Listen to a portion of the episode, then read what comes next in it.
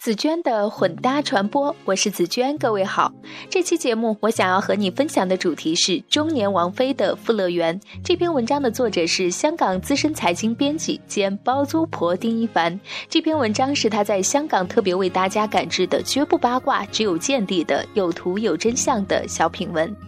我淡淡的对儿子说：“我见到了某个前男友。”他跟我说：“一凡，我们私奔吧。”已经成年的儿子愕然问他多大，比我大一岁。儿子说：“这个男人都四十五、四十六了，怎么还那么不成熟？”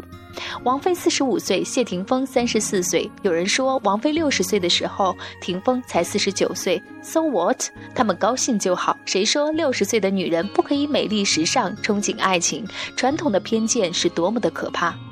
为什么连思想激进的年轻人都认为中年男女就不可以为爱走天涯？羁绊住中年人双脚的是那泥泞的俗世生活，而王菲和霆锋同时实现了财务自由，而且有相当大的自主权，且又在事业上拥有话语权。此时的他们挥洒自如，爱怎样就怎样。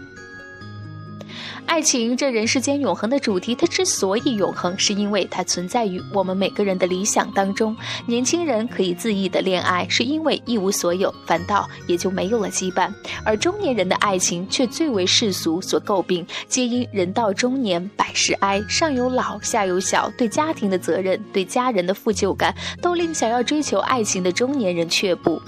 一凡当年大学毕业的时候，有个同学的父母对他说：“儿子，你终于成人了。”爸妈想要告诉你，我们其实已经没有感情了。为了你，一直隐忍不发。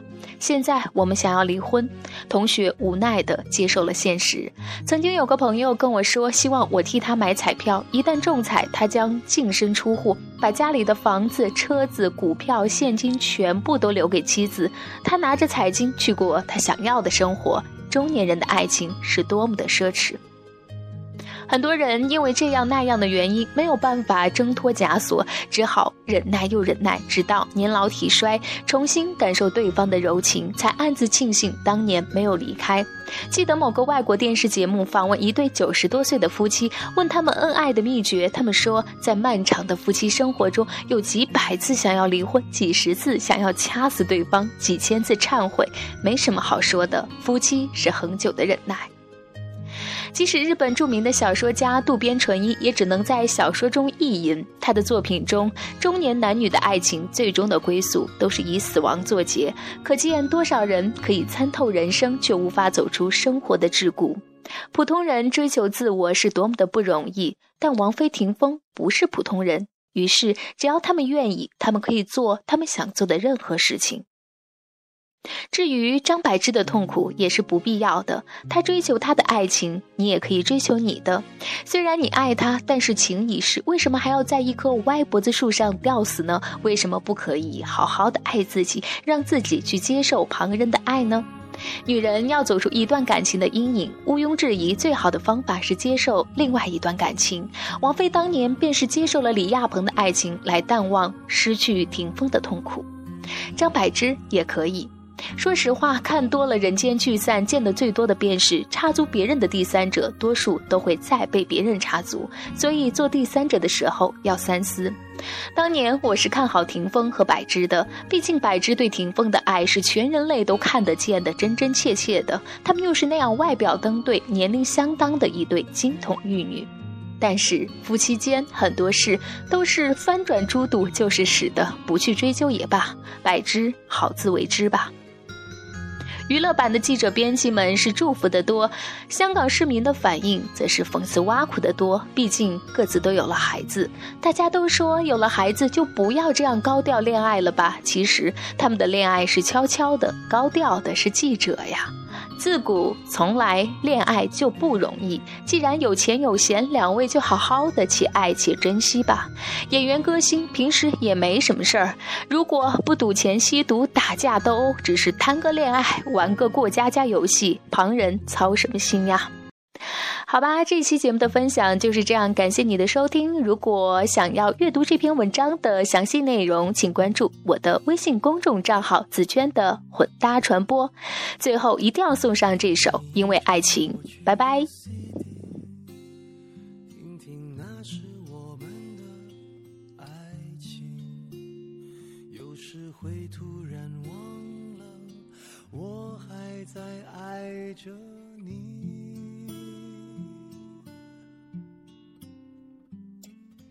再唱不出那样的歌曲，听到都会红着脸躲避。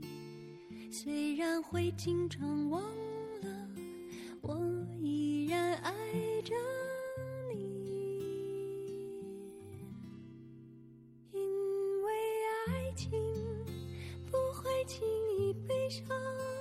所以一切都是幸福模样，因为爱情简单的生长，依然随时可以为你疯狂。因为爱情怎么会有沧桑？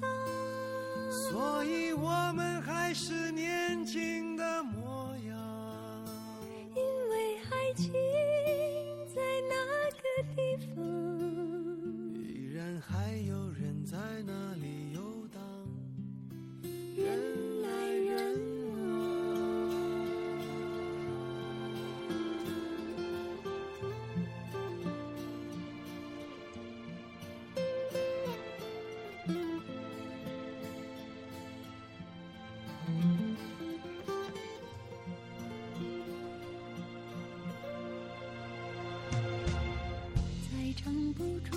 样的。歌曲听到都会红着脸躲避，虽然会经常忘了，我依然爱着。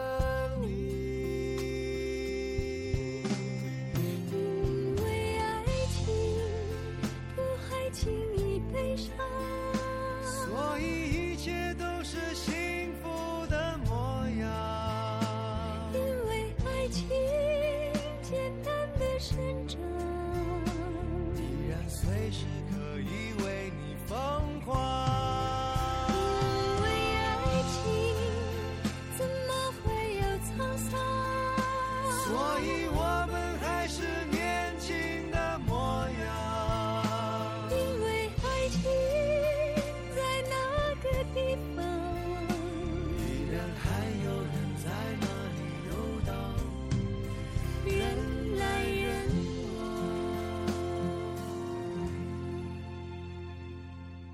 给你一张过去的 cd 听听那时我们爱情。有时会突然忘。